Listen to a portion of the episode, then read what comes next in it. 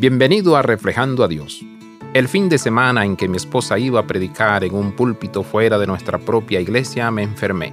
Si bien la dolencia era común, mi enfermedad no lo era. Después de mucha preocupación, tuve una pequeña revelación. Había decidido que no iba a dejar que el enemigo me impidiera apoyar a mi esposa. Así que hice algo que no era común para mí. Busqué activamente las oraciones de los demás. Le pedí a un pequeño grupo de amigos que oraran específicamente y lo hicieron. Dios honró esas oraciones y me permitió el privilegio de sentarme en la primera fila de esa pequeña iglesia mientras mi esposa predicaba a la mañana siguiente.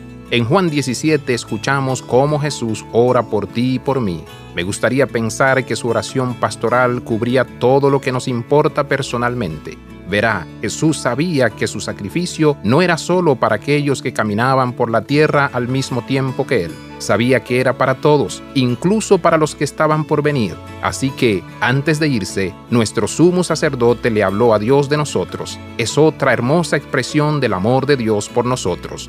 Abraza la vida de santidad. Visita reflejandoadios.com.